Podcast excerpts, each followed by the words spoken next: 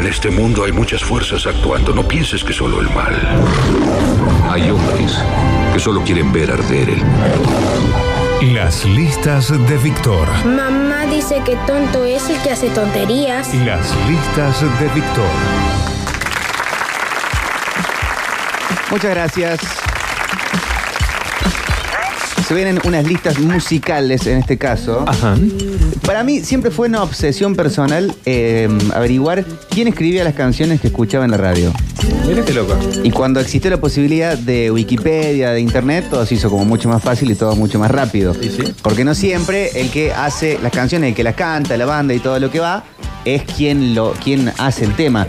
Cuando no había forma de buscarlos, eh, prestaba mucha atención a las entregas de los Oscars, que ganaba una canción y en los que iban a recibir el premio no eran el cantante, sino que era la persona que había compuesto el tema. Bien. Y hay una persona en los 80, en los 90, que podíamos, eh, podríamos calificarla como la señora de las baladas. La señora experta en eh, hacer baladas de esas que no sé si son las que te rompen el alma, sino que son baladas bastante, eh, bastante épicas. Estas van a ser un repaso por algunas canciones de Diane Warren, que probablemente no mucha gente la conozca. Si alguien dice Diane Warren, puedes decir quién es, pero si empezás a escuchar canciones te das cuenta que ha estado en todas las canciones que, bueno, que nos gustan de este tipo de lentos. Me parece que, y eh, eh, estimo que nadie acá no va a conocer alguna de las canciones que vamos en este repaso. Y todo comienza de esta forma. Porque ella empieza a hacer canciones para Laura Branigan en eh, los 80, en fines de los 70. Pero no es hasta eh, que eh, llega a tener un gran éxito con la canción Rhythm of the Night, que no es la de Son Ribu o Son Night, sino que es esto. Es canción que sale en el sello Motown en los 80. La banda es The Barge, un grupo norteamericano de los 80 que tuvo 10 años de carrera, del 79 al 89. Esto salió en el 85. Canción escrita por Diane Warren. En el 85 sale esto. Rhythm of the Night. Esta parte capaz que no, pero el estribillo lo ubica todo el mundo. Ahí viene.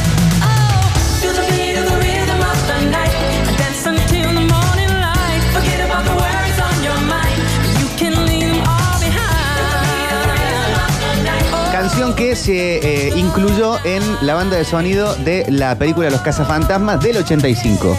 Y ahí eh, Diane Warren empieza a tener más notoriedad y empieza a participar de muchos soundtracks de películas de la época. Que por ahí no tenían tanto presupuesto, pero sí las canciones eh, tenían su punto en la atención, en, en que, en que la canción sea el tema de la película. Y pasa esto también. Esto pasa en el 87, dos años después. La película es Mannequin del 87. La banda es Starship.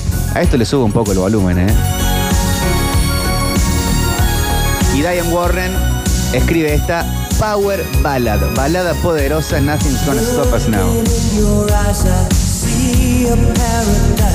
Temazo. Canción nominada al Oscar a Mejor Canción Original en la edición del año 1988.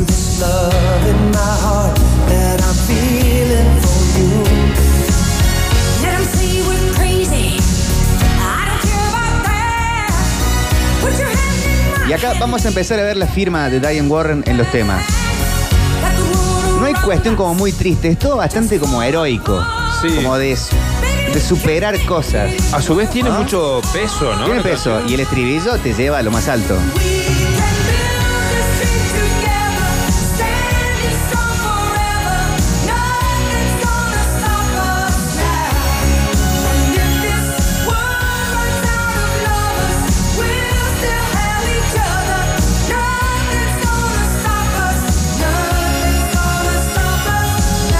Bueno, la banda es Starship, claramente. Pero creo que son ubicados por este tema.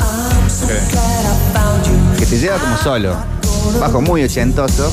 Y bueno, y es parte de la película eh, Mannequin de justamente ese año. Puesto número uno en todo el mundo. Sí. Puesto número uno en Canadá, Estados Unidos, Irlanda, Reino Unido, en los Países Bajos.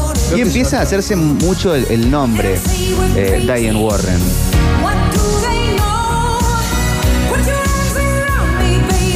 Canción medio que te lleva a Cococho. Claro.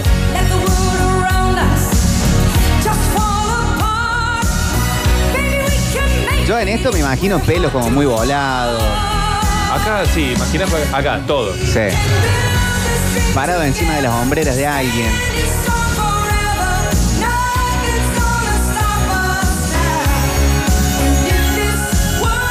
Bueno, empieza a hacerse un poco su nombre, Diane Warren, y en el año 89 se terminaba la década, pero ella empezaba a repartir canciones a otros artistas que eh, ya estaban consagrados. Y pasa esto con Cher en el 89, temazo.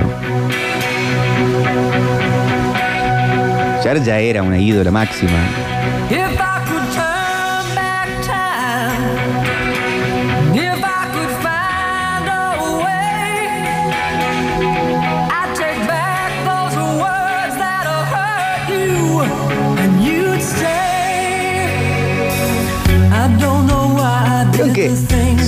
Esto las canciones de Diane Warren.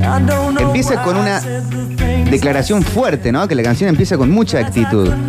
Y después es como que eh, arranca el desarrollo del tema. Parece una publicidad. De una.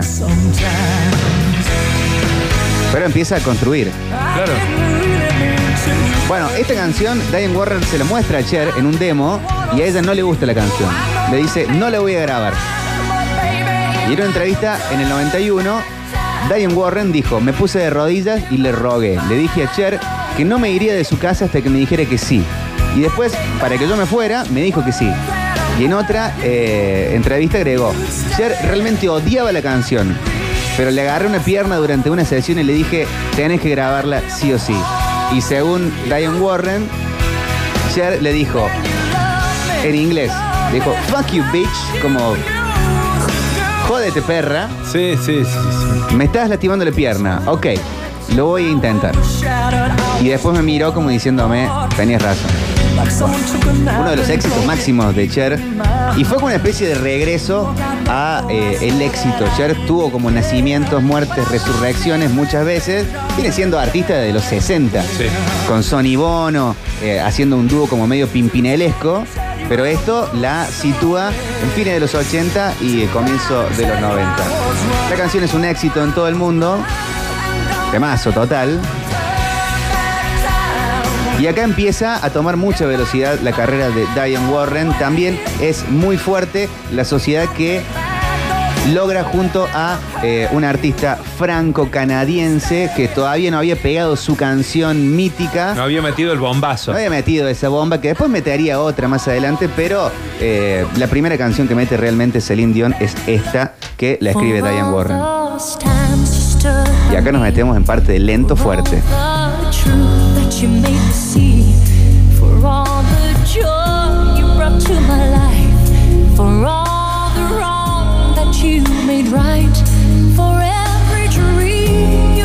Esta sí, canción de película.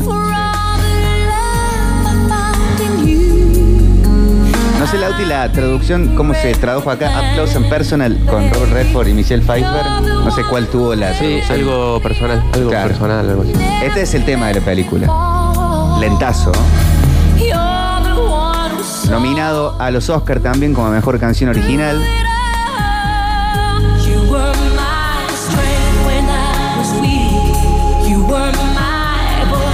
Tiene una cosa como de autosuperación, ¿no? No es como un lento triste. No, vos sabés que algún pasaje de la canción a mí me resulta así auditivamente a la música de Michael Jackson. Sí, bueno, de una. Bueno, este es el año 96. Claro.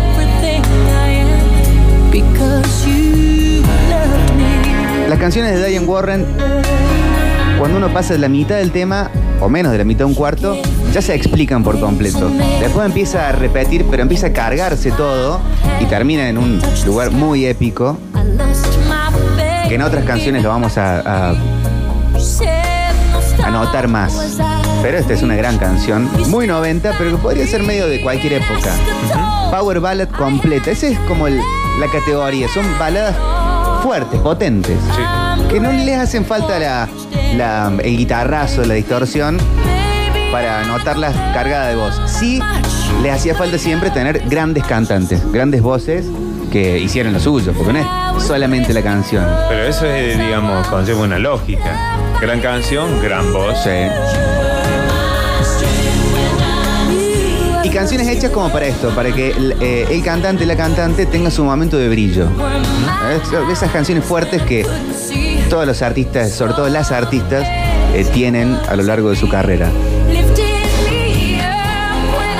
Estamos ya en los 90. Esta canción es del 96, Celine Dion, canción hecha por Diane Warren. Y en el 96 creo que debe haber sido el mejor año para Diane Warren, porque en el 96 acá sí pega este lento, que este sí me parece que es un poco triste. Este sí. Es bárbaro, pero todas estas canciones, claro, que sonaron interminablemente en la radio, que de hecho siguen sonando, ¿no? En la radio. ¿Cómo habrá sido de masiva esta canción que tuvo su horrenda versión al castellano? Regresa a mí. Ah, sí. Tony Braxton.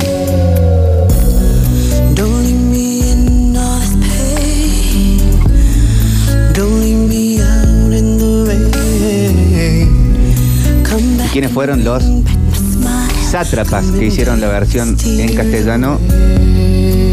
Gran error de los 90 en la música, la banda Il Divo. Il Divo en el año 2012. Hubo un momento en donde eh, todo tenía un filtro como si fuera el de Instagram, pero de cantantes medio como tenores. Entonces estaban todas estas versiones horrendas de grandes canciones como esta.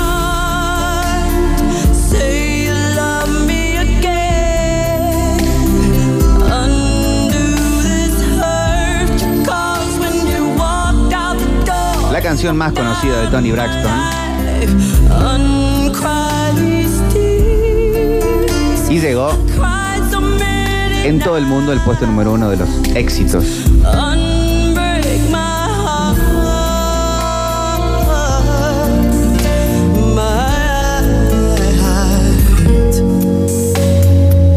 Y se debe mucho también a la interpretación de Tony Braxton. Ahí Se la nota como Bring back the joy. con el corazón completamente roto. Capaz que es la canción más triste que, que tiene en su haber Diane Warren, o al menos en este repaso. Pero hay muchos lentos de esto.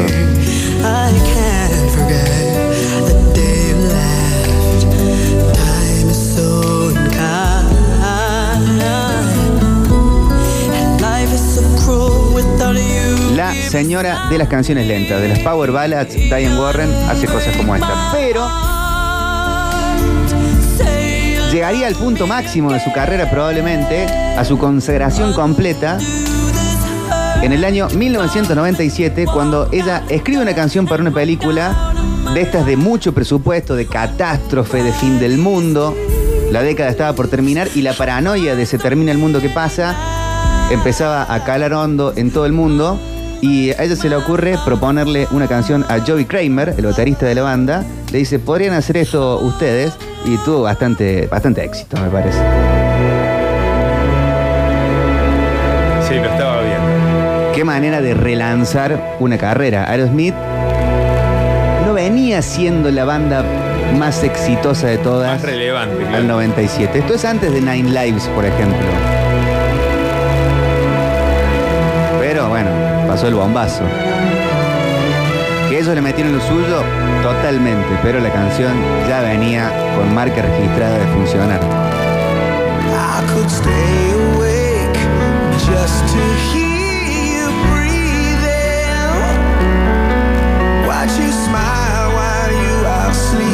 De hecho, fue el primer y único single que lanza en toda su carrera Aerosmith que llega al puesto número uno en Estados Unidos y en Inglaterra.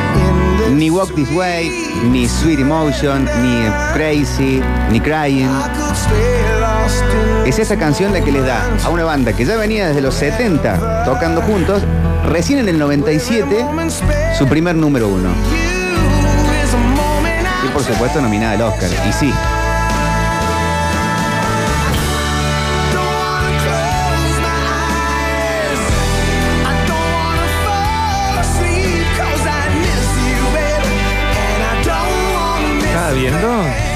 que hay por lo menos 15 versiones de bandas y artistas distintas de esta canción. Sí, totalmente. Por lo menos. Se terminó eh, convirtiendo en la canción más conocida de Aerosmith. De hecho, en las ediciones como la argentina del disco Nine Lives, que es más o menos de la época, la incluyen en el disco.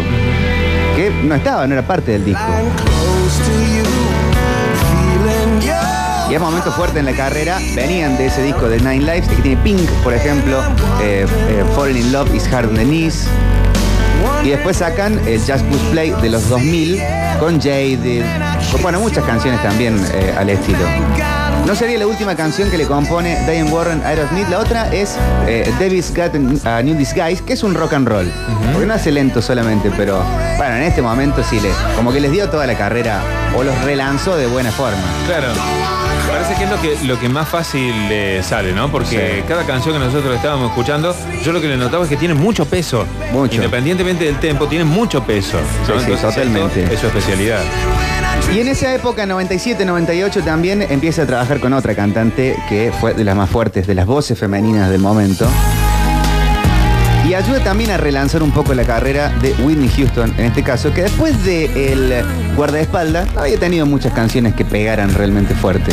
Pero esto sí pegó. Y sirvió para actualizar un poco el sonido de, de Whitney Houston, que la tenemos como más en la cuestión de la balada, sobre todo en el disco de, de El Guardaespaldas, que es un discazo lleno de canciones increíbles. Pero acá la mete como en el sonido de fines de los 90, medio RB, a Whitney Houston, y para mí sale bien parada. Claro. Oh, so you found you missed the love you threw away. Uh, baby, but you found it out too late,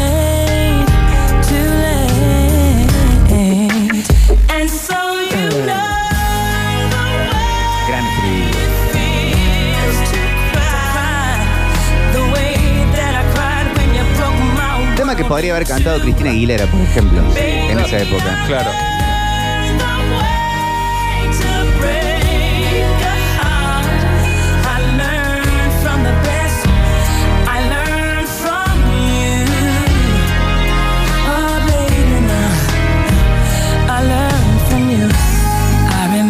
Y así empieza Dane Warren a poner canciones en el repertorio de muchas músicas, de muchas cantantes, sobre todo cantantes femeninas. Eh, en el eh, 98 también, en la misma época, gran año para eh, Diane Warren, saca esta canción que yo creo que al artista mucho no se le conoce por acá, pero a esta canción, sobre todo en el estribillo, eh, todos nos vamos a sentir un poco tocados porque el estribillo sí lo conocemos. Capaz que lo identificamos y pensamos, este tema lo canta María Carey, puede ser, pero no, es Liam Rimes con este temón de Diane Warren. De película también parece.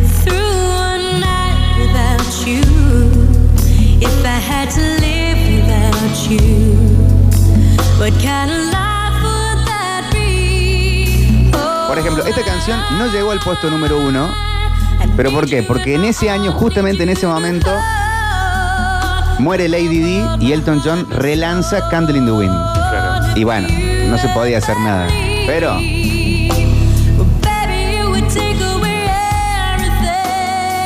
temazo.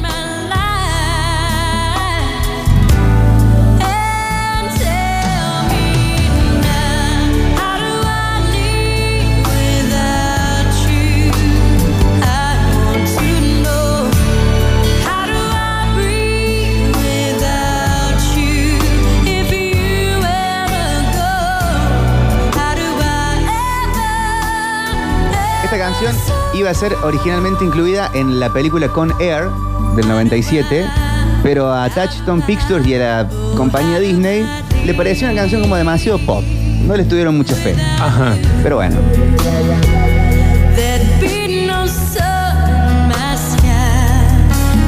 probablemente la canción más conocida de Liam Rimes para siempre, escrita por eh, Diane Warren.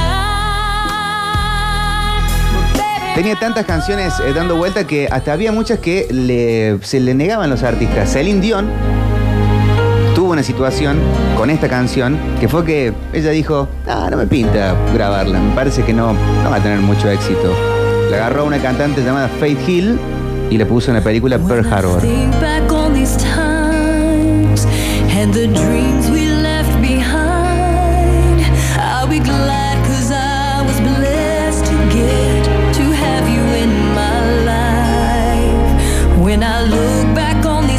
Celine Dion, le mandamos un beso que después de la canción de Titanic y de eh, Because You Love Me, no tuvo más nada.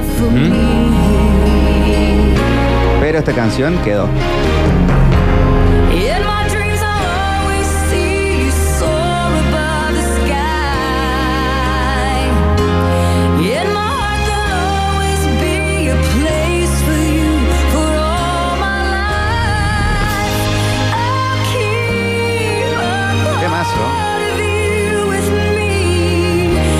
Canción muy country también. Pero con toda la épica de, de que te digan, va a estar en una película. Ya estaba la fórmula, ¿no?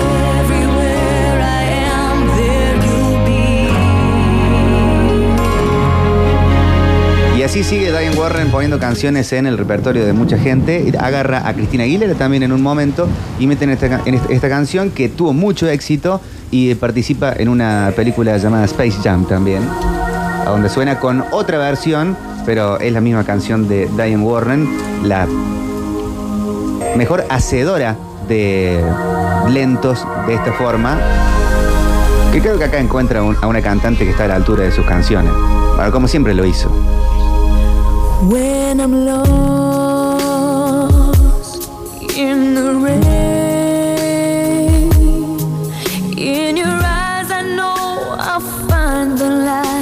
to.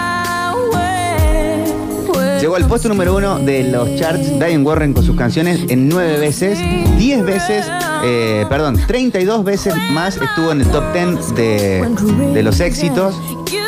Y viene desde el 83 que empieza a trabajar con Laura Branigan hasta el día de hoy, metiendo sus canciones en todos lados y sobre todo dedicándose a esto, dedicándose a, la balada como romántica.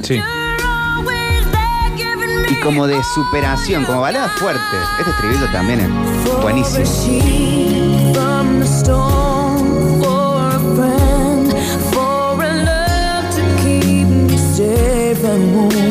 Vive en Los Ángeles, es, eh, tiene su estrella en el, salón- en el eh, Walk of Fame, eh, una estrella en el, el Paseo de la Fama en Hollywood. Ha estado nominada a los Oscars muchas veces, ha ganado algunos. Sí. Globo de Oro, Grammy, Emmy. El premio que uno quiera pensar lo ha ganado Diane Warren, que sigue metiendo canciones eh, en Tremenda, tremenda carrera. Estaba viendo que son por lo menos 39 bombas, pero bombas, así que decir, Sí. wow, esto se comió el mundo, ¿no? Un especialista y que no se dedicó solamente a la balada, también eh, en los eh, 80, en esa misma época, todo el mundo quería una canción de Diane Warren y hasta los mismos Kiss se metieron con ella y le dijeron, dame una canción y es parte del Crazy Nights, disco, uno de los mejores discos de Kiss y nos quedamos con esta canción, Turn on the Night. Tiene su sello de Diane Warren, pero es más rockero. Cerramos de esta forma el repaso de canciones de Diane Warren con este temón de Kiss. Hasta la próxima.